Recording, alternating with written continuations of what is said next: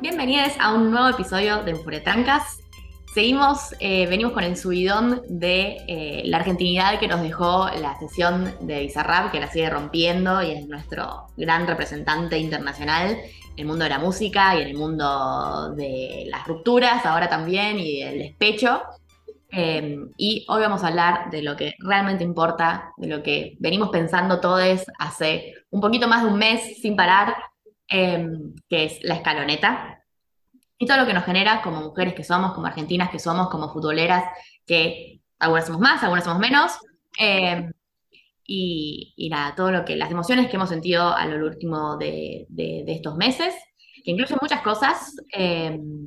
Y no sé, chicas, por, por qué quieren arrancar. Yo primero quiero hacer una mención personal, que bueno, no es nada novedoso, pero que me imagino que todo el mundo podrá identificarse con eso, pero para mí fue muy importante haber podido vivir por primera vez en mi vida Argentina campeón del mundo. Eh, nada, hubo un momento así cuando fue el, último penal de, Montiel que fue como, no puedo creer que estoy viviendo esto, ¿no? Esto de lo que mis viejes me hablaron, esto de lo que vi tantos videos, vi, escuché tantas cosas, y todo, y finalmente vivirlo en carne propia fue una locura, fue increíble. Eh, los festejos fueron, nada, una cosa que jamás se va a olvidar en la vida y nada, hacer eso, un, arranque un poquito emotivo de mi parte. Hola chicos. Em, bueno, sí, primero que nada, sí, yo me acuerdo de que cuando yo era chica miraba mucho más fútbol, muchísimo más fútbol, y que cuando empecé a ver los mundiales como con real conciencia, que debe haber sido el de 2006, quizás, 2002 todavía era como bastante chica, no le prestaba tanta atención. Igual eso es mentira porque en el 98 ya estaba puteando a Holanda. Eh, y pensaba que cuando yo era mucho más chica, muy fanática de Boca, como toda mi familia, eh, me acuerdo que en 2006 yo ya decía, yo ya había Boca campeón de todo, me falta ver a la selección campeona del mundo. Y la verdad es que mi, una de las cosas que, pensé cuando después ya bajada un poco la manija, solamente un poco, eh, me acordé que cuando en el, momento que patea Montiel y efectivamente somos campeones del mundo, eh, yo en vez de ponerme a saltar y a gritar y gritar el gol, me tiré al piso a llorar. A llorar, hecha bolita, llorando, llorando, llorando. Eh, y es una reacción muy similar a la que tuve cuando se aprobó el aborto. toda la gente saltando, gritando, yo en el piso llorando. Tengo mis amigas tratando de levantarme, pues yo tirada en el piso llorando. Eh, así que sí, coincido en que fue muy emotivo. Me parece que es mucho más emotivo porque esta fue una selección que emocionó mucho, que es con la que creo que hubo una conexión muy fuerte de parte de, no, no, solo de, la gente de Argentina, sino como de, los argentines nacidos en otras partes del mundo. Y no sé, fue, fue muy lindo y, además, y me acuerdo de momentos en, los que pensaba como, ojalá se pudiera mantener como este momento, este, nivel de felicidad colectiva, eh, que creo que todavía no termina de pasar. No, no, sigue, sigue. Tenemos para tirar. Hoy salí, a, comprar unas cosas, la comida de la Bendy, cosas así. Y había un nene de cuatro, cinco años con el padre. No sé, no me llegaba a la cintura el pibe. chiquitito. siguiendo cantando el muchachos y iba oscilando entre la versión original de Y al Diego desde el cielo lo podemos ver con la versión actualizada que hizo la escaloneta y como que no terminaba de decidir cuál de las dos, porque era como, y quiero vernos campeón mundial, pero ya somos, entonces como que, ¿qué digo? Y creo que eso representa un poco lo mágico que fue para todos nosotros, porque atravesó a un montón de grupos, un montón de edades, a gente que nunca le gustó el fútbol o que le gustaba el fútbol de sus equipos y no tanto el de la selección, que, hubo muchos como desenamorados de la selección que eran futboleros. Eh, pero como que esta, esta selección volvió a, enamorar a esa gente y gente que capaz nunca había prestado atención a, un partido y, ahora sí, ¿no? Como que hubo algo mágico desde la construcción del elijo creer con todas las similitudes con el 86 a la magia de la calle, ese video de, la persona andando en bicicleta y mostrando cómo la gente saltaba a festejar después de, los penales, a continuar después de un mes siguiendo escuchando cómo cantan los niños eh, felices o viendo a la gente, no sé, el domingo volví a mi casa y veía gente colgando remeras de Argentina en los estándar. Yo hacía mucho tiempo que no veía ese nivel de tipo colgar la remera argentina porque siguen en el estándar. O sea, ¿cuánto lo usaba? Sí, la cantidad de tatuajes, o sea, yo tengo dos. Eh, de hecho, dos, encima fueron dos promesas, o sea, yo tengo toda la escaloneta, los nombres de la escaloneta tatuados en la pierna, o sea, ese nivel de... Bueno, igual fue una promesa, pero más allá de todo, no, eh, las promesas hay que cumplirlas, pero son todos los nombres donde no, no solo están los jugadores, sino también está todo el cuerpo técnico. Eh, no sé, y creo que también hay, hay una de las cosas como creo que hay muchas aristas por las cuales entrarle a la escaloneta y, o sea, como el fenómeno es la escaloneta, creo que es multicausal, por supuesto, como todo fenómeno social, pero creo que uno de esos con el cual a mí particularmente me, me, terminó de enganchar eh, fue el enfrentamiento con el periodismo deportivo. Eh, a mí es algo que, porque pasó en el 86, eh, como hincha de boca en, la niñez y la adolescencia me pasaba mucho de ir a la cancha, que saliera Maradona al palco y, cantar, y no me importa lo que digan esos putos periodistas, la puta que los parió, hay que alentar a Maradona. Y como que eso me, me, a mí por lo menos me terminó como de, de enganchar. Eh, ahí como me, me, puse en modo fan. Y me parece que ese es uno de los, de los ejes principales por los que termina de enganchar esta selección y el otro, bueno, Messi obviamente siempre es un, es un eje en eso, y el otro es como la cercanía que te pueden llegar a dar en este caso las redes sociales, con lo vivo del Cuti, eh, no, de, del Cuti no, de Otamendi, eh, los streams del Kun, y y no sé, las fotos y, los posteos del Papu, no sé, solo un par de ejemplos. Sí, sí, lo del periodismo es tremendo porque, bueno, si bien la, escaloneta ya venía, digamos, ganando la, la, había ganado la Copa América y demás, como que fue desde muy desde el principio del Mundial, incluso cuando habían perdido el primer partido, digamos, como que fue muy el periodismo tirando mierda, bueno, digamos, y también grandes medios fuera del periodismo deportivo, ¿no? Digamos, el periodismo en general, La Nación, sacando unas notas horribles y demás. Em, sí, es que por eso, a mí el, momento en que me engancha la escaloneta es cuando me termina de enganchar la escaloneta, es cuando le cantan al periodismo deportivo en la Copa América. Claro, ah, bueno, claro, ya desde el como, ¡ah! Yo quiero estos pibes, quiero mucho. Creo, creo que resulta interesante con esas cosas de ir en control del periodismo deportivo, lo, todo lo que fue TikTok e Instagram, el cambio incluso de, los CMs de AFA y, la selección, que, había como todo un trabajo distinto a lo que había de redes sociales antes, pero también en la personalidad de los jugadores, como que hay algo de sentir más, sentirlos más cerca, como una de las cosas que más, o al menos yo más repetí con mis amigas es, yo siento que podría juntarme a tomar una birra con esta gente. Como no, no los siento alejados y distantes y esa gente de como, bueno, sí, sos un gran jugador de fútbol, pero no me genera ninguna empatía. Era como gente con la que podía hacer un chiste. Verlo a, al Kun diciendo perdón al cardiólogo y agarrando una botella de champán de cada mano es cualquiera de nosotros en una fiesta. Más allá de los problemas cardiológicos que no tenemos, eh, ni el estado físico del Kun, eh, digamos, es algo que un amigo nuestro podría hacer. Eh, el Papu con Linda comiendo bondiola en la costanera, el juego de, del Dibu con, con Mandinia y el niño que tiene en Santiago, después de Reyes jugando con las pistolas, digo, como que hay algo ahí que deja de ser esa gente que se pone remeras de Gucci y pantalones de Versace y europeos, dejan de ser europeos. La- la- el festejo de la escaloneta con botellas cortadas tomando Fernet.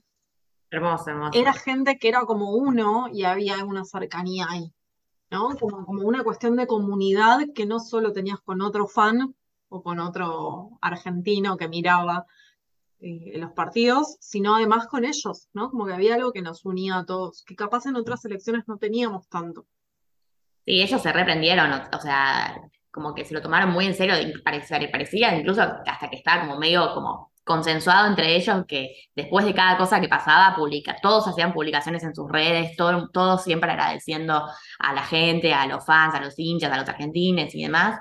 Eh, y sí, te genera esa cosa como de estos flacos ganan millones y millones, bueno, no sé si todos absolutamente tanto, pero, pero muchos a un nivel muy alto de guita manejándose en, digamos, en círculos del elitismo del deporte zarpado, y sin embargo, nada, están ahí tomándose un fernet viajero entre todos, cagándose de sol sin protector en el bus ese, y, y eso se genera como, es el pie de barro acá a la vuelta que le tenés, las madres saliendo, siendo entrevistadas después diciendo yo pensaba en el protector, yo, la, anécdota- sí. la anécdota de la mamá de McAllister, que es tipo, me mandó tipo un mensaje diciéndome que lo venga a buscar. Y yo, bueno, nada, como cualquier madre, ¿no? Si hijo te manda a mamá, venimos a buscar, ¿a dónde? Al predio de AFA. Bueno, vamos. Y después no voy a llegar a cenar. Mi vida, te, te- te quiero. O sea, Bueno, pero esas cosas creo que fueron muy distintas. No sé, capaz no, no, no es lo mismo, pero yo me acuerdo de a principio de año Wanda Nara había ido a uno de estos programas de Luzu TV a hacer unas entrevistas y decía que ella quería que sus hijos tuvieran calle, entonces una vez por año, una cosa así, eh, los llevaba en turista en el avión, como para Ah, darles bueno. calle y no sé qué. Y la verdad que, no sé, me resulta mucho más cercano ver a los hijos de del Dibu, de, no sé, del Cuti, de, de Messi jugando al fútbol con una botellita de agua vacía, que diciendo quiero darle calle a mi hijo porque así viaja en avión. Totalmente, o sea, los chavales acaban de, gan- de ganar la Copa del Mundo eh, y, sus hijos están jugando una botella o con un papel, no me acuerdo ni qué era, creo que en una botella. Una botella agua. Una botella vacía. en un estadio mundialista. ¿Qué es eso? Eso es argentinidad pura. No jodamos. Es el amor Y por el deporte, ese es el amor por el fútbol que, que no está tampoco en otros lados, que es de verdad, No, amor. No es, la- no es la total. com- no es, digamos, es más que la competencia, es más que la gloria de ganar y qué sé yo, es un amor, digamos, muy auténtico por jugar al fútbol. Incluso la, la- como la, la figura que uno tiene como más, más, más canonizada y más endiosada como es Messi, no sé, están los videos jugando al uno con, con, con Thiago, ¿es? O con Mateo. Eh, con, los, con todos, que lo- le, le dice lo del verde Sí, tenés, tenés cuatro verdes. a Mateo. No. Y después a ver le, le dice, no, cambio color. ¿A cuál? A verde y Antonella lo mira con cara de dale, está, está compitiendo con el nene. Sí, sí. Que re sí. Salió Pero, también. pero como que es eso, ¿no? Hay algo ahí que genera cercanía y genera comunidad. Estamos todos en la misma. Sí. Cualquiera de nosotros puede jugar a la pelota en mejor o menor capacidad, ¿no? Yo soy muy mala, pero digo, podría patear una botellita de agua y jugar con mis amigos. Eh, y creo que hay algo ahí que está bueno, ¿no? Como el juego de, eso, el cer- sentirlos cercanos, y en el construir un, ídolo que no suponga una distancia y una aspiración a algo que no puedo acceder, ¿no? Una de las cosas que, hablábamos mucho con las chicas era esta idea de, de la idea de familia y, y los jugadores como padres, la idea de familia tradicional, el Dios, patria y familia, qué sé yo, y un poco también es eso, ¿no? Como no querés los millones en la cuenta bancaria, no ese es el deseo, el deseo es ese amor, esa vinculación, esa socialización, esa mm, forma de vincularse con un otro, ¿no? Verlo al Cuti con cara de voy a matar a cualquier futbolista que esté cerca mío y excitándonos un montón y después verlo siendo tierno con el hijo. Como que es eso lo que te genera emociones. El cuti es otra cosa, es otra cosa. O sea, ya lo dice, lo dice el Dibu en el documental de Netflix, este nene te asesina. Y después lo ves jugando con, con su bebé ahí como... ¡Ah! ¡Ah! Me late el útero, por favor. Re sí, re en esa. Qué hombre. Eh, Sí.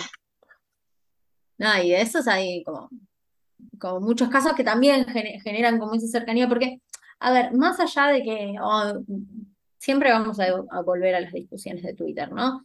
Eh, siempre vamos a hacer referencia a las discusiones de Twitter, como, ah, esa gente indignada que dice como, ay, ahora les, les gusta el Dios, patria y familia, y es como, no es que me gusta, no, no, no sé si es eso, es que es cercano, es, son mis amigos de la primaria, ¿entendés? Son, son mis amigos de la primaria que la pegaron, no sé, es cercano, es cercano, pero con un toque de final feliz, Sí, ¿no? Porque es cercano tener una pareja, tener hijos, tal. No sé si es tan cercano que siempre eso, el, el amor, el cariño, la, no sé si la presencia paterna, pero como el, el vínculo, el juego de padres varones con sus niños. Capaz eso no es algo tan habitual y es un poco lo que engancha y, nos gusta, ¿no?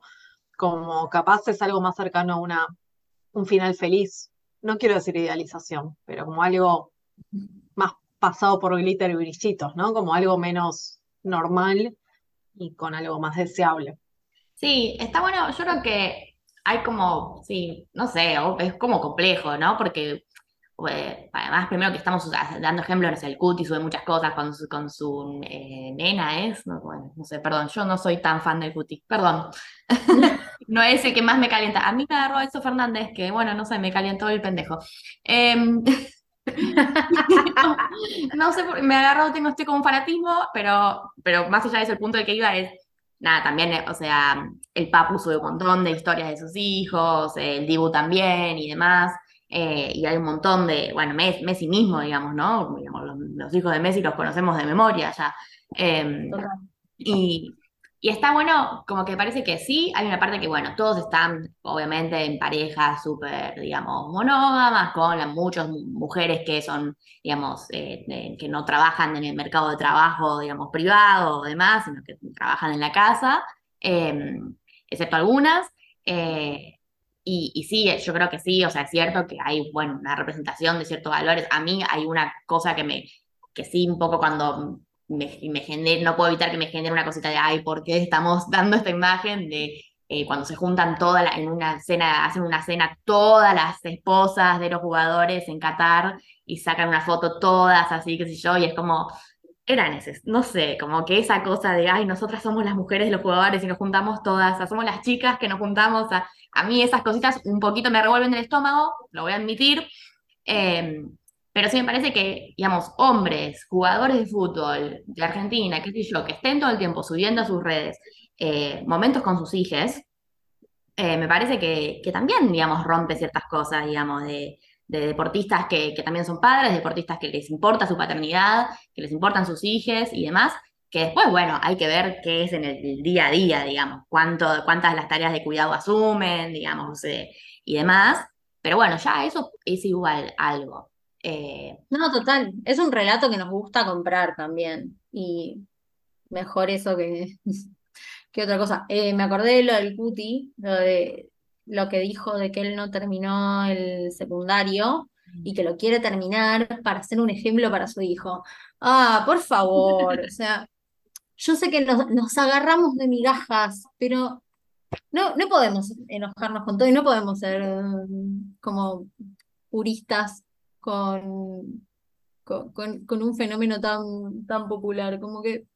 sí, mm, Además, bueno, qué sé yo, si, si vos me dijeses, eh, para mí el contraejemplo de todo esto, que bueno, hay que ver qué es lo que pasa detrás ahí, qué sé yo, pero podríamos, no sé si nos queremos meter en esta, pero es de Paul, Eh, digamos, con todo, todas las acusaciones que tiene y demás, hay que ver ahí qué es lo que pasa, Eh, pero en el resto de los casos, digamos, en todo caso parece que, bueno, por lo menos el conocimiento que tenemos es que son personas que están en una situación de, no sé, felicidad o bien, digamos, no es que, porque también si no empezamos a criticar en base a cosas que no sabemos. Entonces, ah, son, son relaciones de mierda porque son eh, heterosexuales, monógamas y demás. ¿Por qué? ¿Qué tiene de malo? Si las dos las personas que están involucradas en esa relación están bien, digamos, ¿qué es, lo malo de eso? El problema es, bueno, nada, sí, hay, en realidad hay, hay otras situaciones, digamos, de violencia, o de, falta de respeto, o de falta de, digamos, asumir responsabilidades eh, de, parentales, eh, que bueno, por eso digo que ahí capaz de Paul podría ser el contraejemplo, yo no sé qué pasa ahí, no sé ustedes qué opinan sobre esto, a mí me da, me da la espina de que efectivamente hay algo ahí de un poco abandono, pero bueno, entiendo que igual es una cosa ya que entra en niveles de... Creo que, perdón, pero mientras Sofi y Flor hablaban, en mi mente empezaron a, surgir todas las historias de futbolistas que, a los que recuerdo haber visto en programas de chimentos a lo largo de mi vida, eh, porque es como la, mejor forma de acceder a este tipo de conocimientos que tengo, el recuerdo de los programas de chimentos. Y me acuerdo de la separación de Maxi López y Wanda Nara, y me oh, acuerdo de eh, icónica. Me acuerdo de eh, todas las fiestas de, de, los futbolistas de esa edad, de como siempre había una vedette que estaba casada de novia juntada, que terminaba separándose porque el tipo se había ido de joda en algún lugar y que debía estar eh, haciendo pretemporada o alguna boludez así, en realidad estaba montándose a cuanta mujer respirara cerca. Y era como algo habitual, ¿no? Como que había todo un discurso de si eras futbolista y tenías una pareja, eh, eras un hijo de puta porque cogías con cualquier persona, suponías una relación monogámica de un solo lado, restringiendo las libertades de la mujer, y además eh, se suponía que esa mujer tenía que dejar todo en pos de la carrera futbolista de, ese varón, ¿no? Entonces tenían que dejar de estudiar, tenían que dejar de trabajar y solo podían encargarse de los hijos en común. Y creo que, que esta nueva generación, que no sé si es una nueva generación, pero esta nueva mirada de, la selección nos, muestra una, forma distinta de vincularse con el amor y con la familia y con las relaciones. Yo no sé si son todos felices, pero lo que sí sé es que de casi ninguno aparecieron de chismes en el programa de intrusos a la tarde o en LAM diciendo que se encamaron con 20.000 personas y de que las mujeres están solas y tristes y no sé qué. Y eso es una cosa distinta. No sé si es verdad o no, pero hay una construcción del discurso que es distinta. Mm. Ya no es el futbolista es malo porque es así, es como, ah, mira, esto. Igual está el caso de Tiago Almada. Mm. Eh, no, bueno, sí. Casos de chimentos al estilo de Paul, eh, el Tucu Correa, pero bueno, el Tucu Correa lo podemos dejar afuera porque no ganó el Mundial. Eh, es que de los que están en, el, en la selección, todos los que tenían pasados nefastos no están. Bueno, salvo de Paul, pero. Thiago Almada. Almada, pasa que no, no jugó. Bueno, pero no jugó. Pero Y cuando, cuando, cuando salieron las denuncias, medio que lo sacaron. Fue como, sí, sí, estás ahí en el banco, manito. Sí, no sé si, si él habrá publicado algo a lo largo del mundial o qué, o habrá ido ahí un, porque tampoco lo sigo ni nada, pero si habrá ido ahí alguna cosa de tipo, bueno, no, hables, no digas nada, claro. no hables, no te muevas, no respires. no sonrías, no parezcas feliz. no, total. Y lo otro que también, obviamente que, que esto pasa siempre con, con los futbolistas, ¿no? Como las historias detrás de los futbolistas, si no es, o sea, lo, no sé, Montiel pateando penales por Guita González Catán, es Dybala que con su historia con su viejo, o sea, siempre, siempre caen esas historias. Y en este caso creo que, no sé, como que siento que no se resaltaron tanto, eh, lo cual como, no sé, creo que la identificación es como o sea, menos, menos lacrimógena, como no me cae bien Dybala porque le pasó tal, tal o cual cosa, me cae bien porque es simpático. Sí, porque fue al truco con Bizarrap. Dos minutos en todo el mundial hizo todo lo que tenía que hacer. Sí, y juega al truco con Bizarrap y me, me, mata además que hay una, vieron que hay como toda una especie de red de eh, traperos y, digamos, artistas del Los streamers. Sí, streamers, género urbano, futbolistas, hay como toda una cosa ahí que está piola también, ¿eh? que está hermoso. Sí, Tagliafico, los, los vivos de Tagliafico, eh, ese, ese vivo que está con, con la que ahora es la esposa y están con los perritos y dice, dense besitos, ellos se dan besitos. No, los hermanos no se besan, los primos sí. Es muy bueno, es un chiste que haría cualquiera de nosotros. Sí, sí. Talafico, de- toda la boda de Talafico, todo eso tremendo. Salió, ¿viste esto que, di- que dibuja, el chabón, canta también, nada. Sí. Sí, sí, sí, son multitasking estos, estos futbolistas. Re multitasking. Los queremos mucho y nos hemos también babeado mucho con, con ellos. Sí, hemos pajereado. O sea, perdón, Olvídate. la imagen del Dibu, o sea, que, que me perdone todo el progresismo, pero el Dibu diciendo de fuck you guys, puto de mierda, en, en cuero, gritando después de un partido re picante. Por favor, todo, todo lo que tiene que ser un hombre, todo lo que tiene que ser un hombre. Por favor, ¿cómo vas a salir así, hermano? Qué hot, qué hot. No, no, no. Insostenible y además, o sea, el partido contra Países Bajos, que fue todo lo picante que merecía ese partido, Eh, eh, se picó todo, fue hermoso también y después bu- burlándose cuando, cuando Lautaro mete ese último penal de mierda. O sea, y ya de por sí que el último penal lo pateara Lautaro, con toda la mufa que venía Lautaro. No, no, no, no. Ese, ese partido fue épico. Yo creo que eso también ahí fue lo que cuando recién hablan de todo lo que el, el tema de que se fue generando la identifica- la identificación eh, de como la, la- del pueblo general con la selección, también como que eso fue como otra cosa más, ¿no? Y incluso verlo a Messi así caliente, digamos, anda para allá, que mira, eso fue como lo que terminó de enganchar con lo otro, porque obviamente toda la ternura, todo el amor y qué sé yo, pero también toda la bronca, el odio. Y me gusta además que haya sido no solamente contra un país europeo, sino contra Holanda, porque como, uno tiene como en el imaginario que Holanda dentro de los países europeos es como el buenito medio mosquita muerta, así. falso, falso, completamente Y son unos hijos de puta, digamos, han hecho atrocidades a lo largo de la historia. Digamos, es como el país de la marihuana y qué sé yo, y las trabajadoras sexuales y no sé qué, y parece que son todos buenos. Y no, digamos, son un país europeo con todo lo que eso implica, con también sus historias de colonialismo y demás. eh, y, Y, y con unos niveles de, de como de racismo incorporado que son re violentos. Y que saltó, saltó muy fuerte y saltó a nivel de, viste, el, el europeísmo en contra de, de los sudaca, eh, muy fuerte y creo que eso nos unió más y nos dio más fuerte y le dio más fuerza a la selección también, ¿no? Porque fue como el elemento bronca que, que hacía falta, ¿no? Que para llegar hasta el Sí. final. Sí, yo creo que ese sería el partido más épico, creo, posta, creo que sería el partido más épico de todo el mundial, si no hubiera sido por la final esa de mierda que sufrimos hasta el último segundo. O sea, ¿cómo vas a terminar una final 3 a 3 con penales? O sea, contra el, el- el último campeón. Es una demencia lo que pasó en ese partido. Si no hubiera existido ese partido, el de Países Bajos sería el más épico de todo el mundial. Sí, sí, sí, Mm. sin duda. Creo un poco también que mm, estaba pensando en, en los mundiales en los que vimos jugar a Messi y el cambio del discurso, tanto de los fanáticos como del periodismo deportivo, de ese pecho frío que no juega por la selección, que no se siente argentino, tipo, ah, sos más español que argentino y todas esas cosas barbáricas que la gente decía, a la construcción del Messi hoy, que es como eh, él y la primera dama Antonella. Eh, digo, hubieron encuestas de si Messi se presenta presidente, gana y ganaba, o sea, ese nivel de amor y, y pasión que estamos manejando.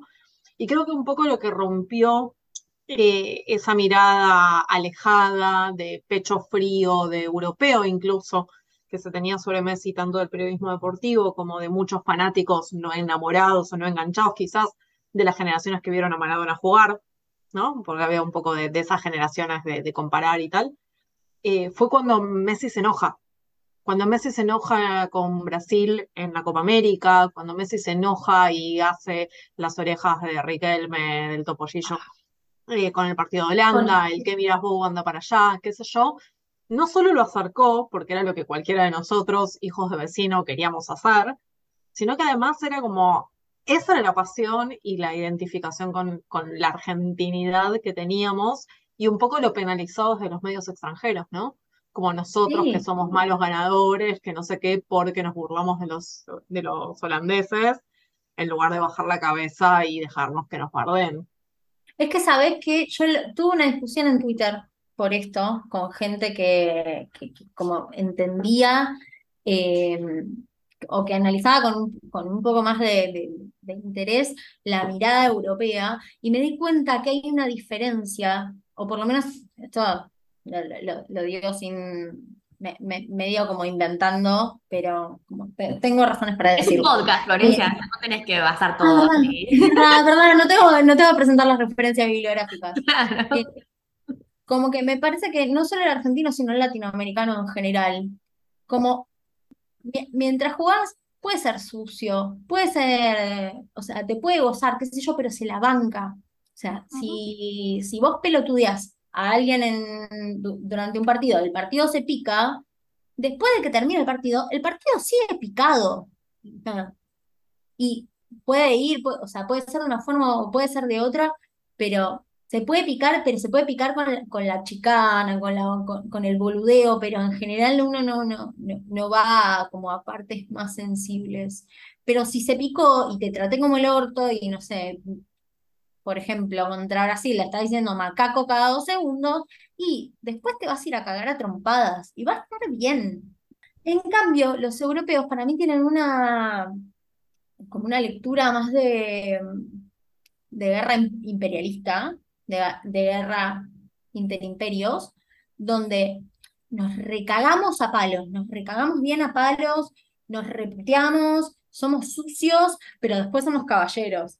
Como hay, hay una diferencia ahí, porque los holandeses la picaron, la picaron, la picaron, tuki, tuki, le, o sea, hicieron cosas que están como muy fuera del, de- de- del fair play, eh, no sé, cómo, cómo le iban gritando cosas a los que iban a patear los penales, y eso lo haces en un partido de acá y te terminás recagando trompadas con incidentes afuera.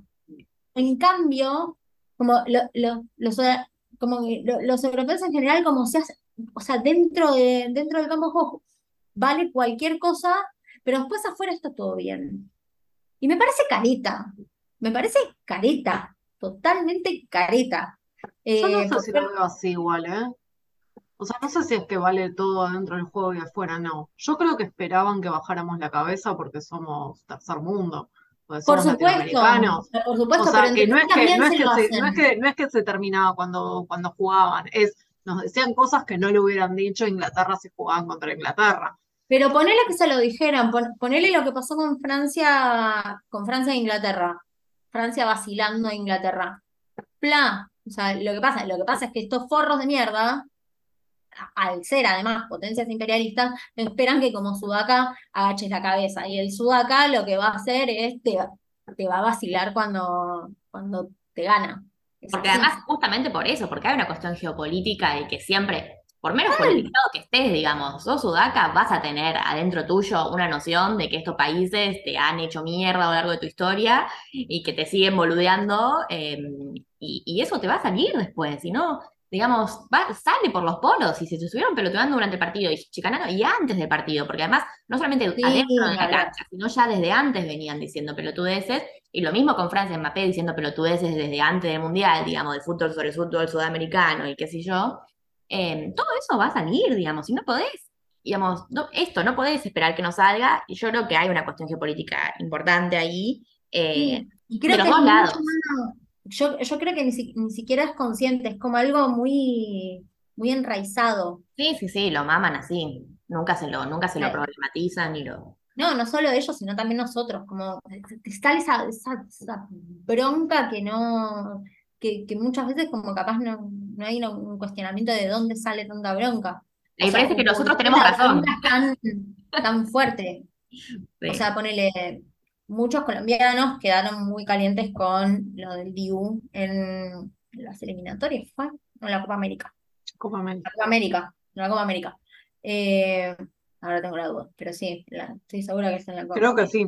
Eh, quedaron re O calientes sea, con eso, pero, 70% sobre. pero claro, o sea, es una calentura que permanece, pero, pero al mismo tiempo es como, bueno, viene, viene uno afuera y no, no, no, no, no está permitido. Siento que lo estoy, lo explico como el culo, pero bueno, se entiende el punto. Creo que tenemos en- entre latinoamericanos eh, un poco esa lógica familiar de como yo puedo bardear a mi hermano, pero si ven a alguien de afuera a bardearlo, te saco los ojos. Como un poco ahí está eso, porque eh, no sé, Yo me acuerdo que en un momento cuando Uruguay había quedado afuera estaban como eh, los uruguayos diciendo, ay, ojalá que pierdan, no sé qué, la pican, nosotros gritando los goles cuando Brasil quedó afuera del Mundial. Eh, pero como que si alguien iba a saltarle y a bardear a Brasil, íbamos a salir en contra de los europeos, olvídate. Total, total, tómense el palo, o sea, para bardearnos entre nosotros. Incluso pasa, pasa al interior, o sea, el argentino es muy de puteo a mi país, pero no te metas porque Obvio. Salvo los cipayos, ¿no? Por supuesto, porque hay, de todo.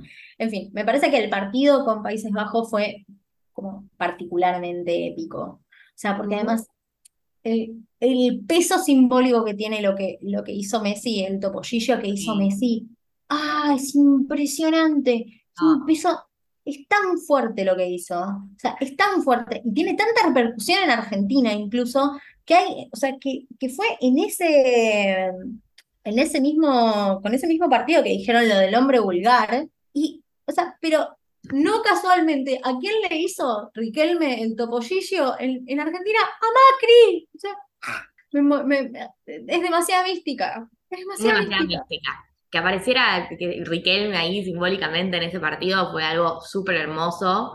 Eh, sí, y me, me, automáticamente me ponía a pensar en el otro día, vieron del abrazo de eh, Messi con Gallardo, eh, y demás, y como, nada, como, como que, digamos, lo que pasó en ese partido con Holanda, digamos, eh, que, que, Messi hizo eh, el topollillo y después también se lo hizo cuando terminaron los penales y después cómo salieron todos a bancar la posición y demás, y se veía como esa cosa muy colectiva en conjunto de, defensa, digamos, como que estaban atroquelados, digamos, y, digamos, uno guardió y todos guardiaron y todos sostuvieron la posición.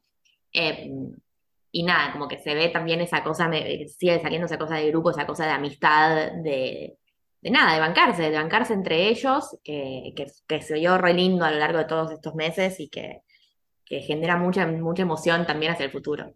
Sí, Sí, y que, y que traspasa un poco, como que puede verse en el campo de juego con la forma de entenderse, con la forma de vincularse entre ellos y con el equipo técnico, las miradas, las risas, etcétera, pero también en, todo este mundo de las redes sociales que en, otro en otros momentos no teníamos. No sé, que uno suba una foto y el otro día se me mierda, qué, qué lindo que sos, te rompo todo y esas cosas hermosas que se dicen. El bromance sexual que estamos manejando en Instagram es sumamente interesante que es algo que en otros contextos no había. No había porque no había tales vínculos de amistad, pero tampoco porque no había redes sociales o no había televisión o no había formas de publicar esto.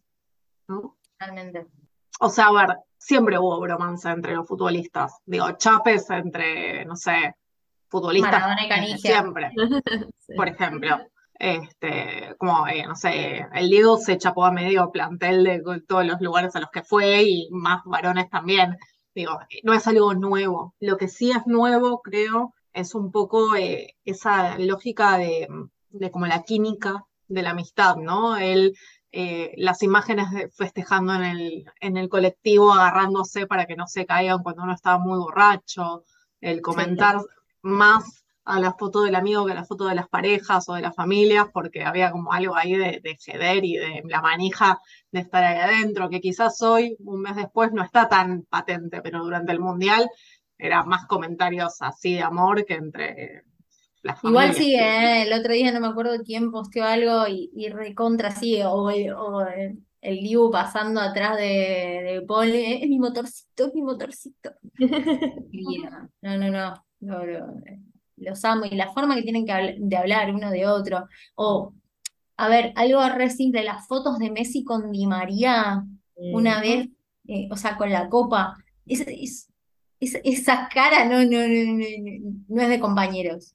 Es de que las pasaron y, ahí hay amor. Sí. E incluso por fuera del plantel, digo, a mí el, el vínculo, la selección y el Kun me parece que es un gran ejemplo de esto de la amistad, ¿no? Eh, como el Kun diciendo, y yo me iba a subir al avión con los pibes para hacer de joder, y de repente me di cuenta que mi hijo estaba en el hotel, más allá de toda la irresponsabilidad paterna que eso supone, habla un poco del vínculo de no es que nosotros ganamos si vos sos un extranjero outsider, sino el vínculo, la amistad, la relación construida a lo largo del tiempo, que quizás con otros jugadores que hubieran pasado por selecciones anteriores y que hubieran tenido la, suerte de jugar con la mayoría del plantel, no hubiera pasado. No, incluso hay un, para mí hay otro ejemplo que es muy, es muy claro porque es muy lindo como las demostraciones que hubieron y que capaz no son tan, tan visibles como la del Kun, es con Gio Chelso. Sí. Es, como una, tiene una cosa de grupo, pero de grupo ampliado.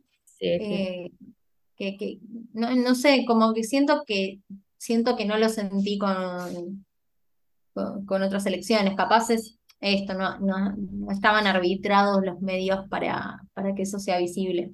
Pero no sé, me parece que, que es como una experiencia que a nivel, a nivel social es sumamente rica, no solo por lo que, o sea, por lo que nos dice de, del vínculo de la argentinidad con el fútbol, con, con lo popular, o sea, eh, incluso pensando que había 5 millones de personas ese día para recibir a la selección y no hubo mayores, mayores incidentes, así que capaz la culpa es de la policía.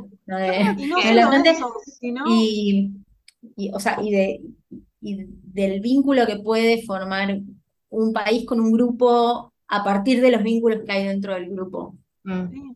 Sí, y yo creo que un poco lo que pasó fue eso, como la alegría compartida con alguien con quien tenés un lazo. Obvio que todos queríamos estar cerca de, del micro y tocar el micro y no sé qué, y medio que el micro te pasa encima porque sí, pero nadie estuvo con el corazón roto porque en un momento no pudieron seguir y se subieron en un helicóptero y tal, más allá de lo mágico que fue resignificar un diciembre un helicóptero pasando por la ciudad de Buenos Aires, eh, más allá de lo extraordinariamente fuerte de, esa. Sí. Eh, más allá de lo extraordinariamente fuerte de toda esa situación, em, creo que había algo ahí de, de, la alegría compartida con un otro, de que estábamos todos en la misma, del sentirse parte de un grupo y una colectividad, que siempre pasa, la Argentina tiene algo que, que, permite eso habitualmente, digo, hay muchas marchas, hay muchas movilizaciones eso pasa, pero hubo un nivel como, como una exacerbación, una ponderación fuerte de, esa base que tenemos y que nos permitía compartir entre nosotros y porque el grupo de por sí nos transmitía eso. Sí, yo creo que ahí eh, falta hacer, para mí eso es el deporte, ¿no? Em, eh, eso es eso es lo que de verdad es el deporte, eh, que es la amistad y que, es poder disfrutar y que es lo sano. Eh, y, la sensación de equipo, que es la, sensación colectiva por excelencia, es la sensación de equipo, que es te bancás, estás ahí cuando el otro no puede, te jugás, vas vos cuando, cuando vos decís vos, y, el conocerse, el bancarse, el apoyarse, el disfrutar los buenos momentos y el bancarse en los malos y eso es un poco lo que se transmitió y yo ahí quiero, digamos, hacer la mención que, que no salió en lo que venimos hablando y que es raro porque siempre lo hablamos entre nosotras, que lo amamos, que es Scaloni. Y que Total. es, lo que él dice. Antes de que Argentina jugara el primer partido, en la conferencia de prensa en la que habla Scaloni, eh, hay un, un periodista que le, le dice una, le hace una pregunta sobre bueno, y no sé qué le pregunta, dice, bueno, porque vos sabés que para los argentinos el fútbol es mucho más que un deporte. Y Scaloni lo primero que dice es, el fútbol es un deporte.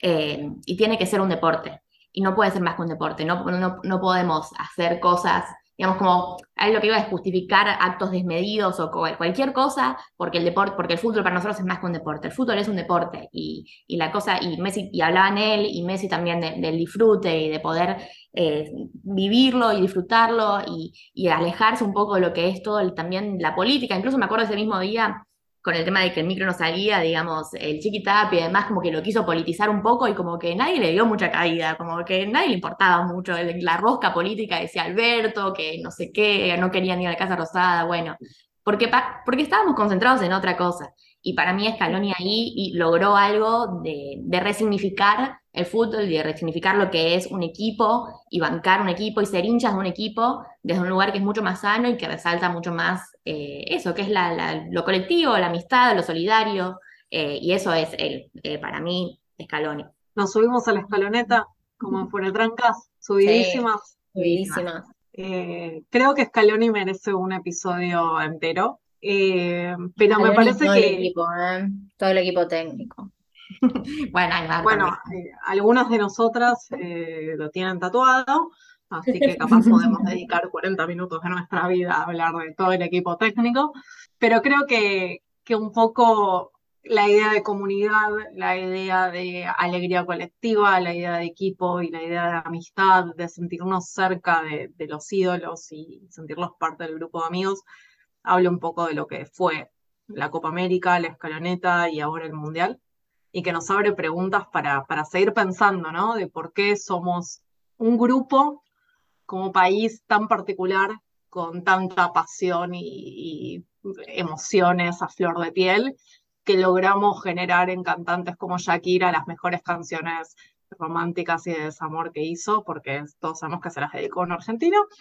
Eh, o sea que yo estoy hablando bien de esto, es un montón, chicas. Eh, Y ahora. Es un montón. Eh, y ahora esto de, de la escaloneta del Mundial y del fútbol creo que habla un poco de, de quiénes somos y qué tenemos para, para pensarnos, ¿no? No sé si quieran decir algo más. No, hasta la próxima. Síganos en las redes. Dennos plata por cafecitos.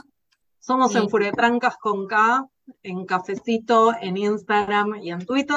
Nos pueden encontrar en Spotify para ver todos nuestros episodios y prontamente seguiremos hablando de lo que es el mejor país del mundo Por supuesto. y sus sociólogas. Nos vemos. Hasta la próxima.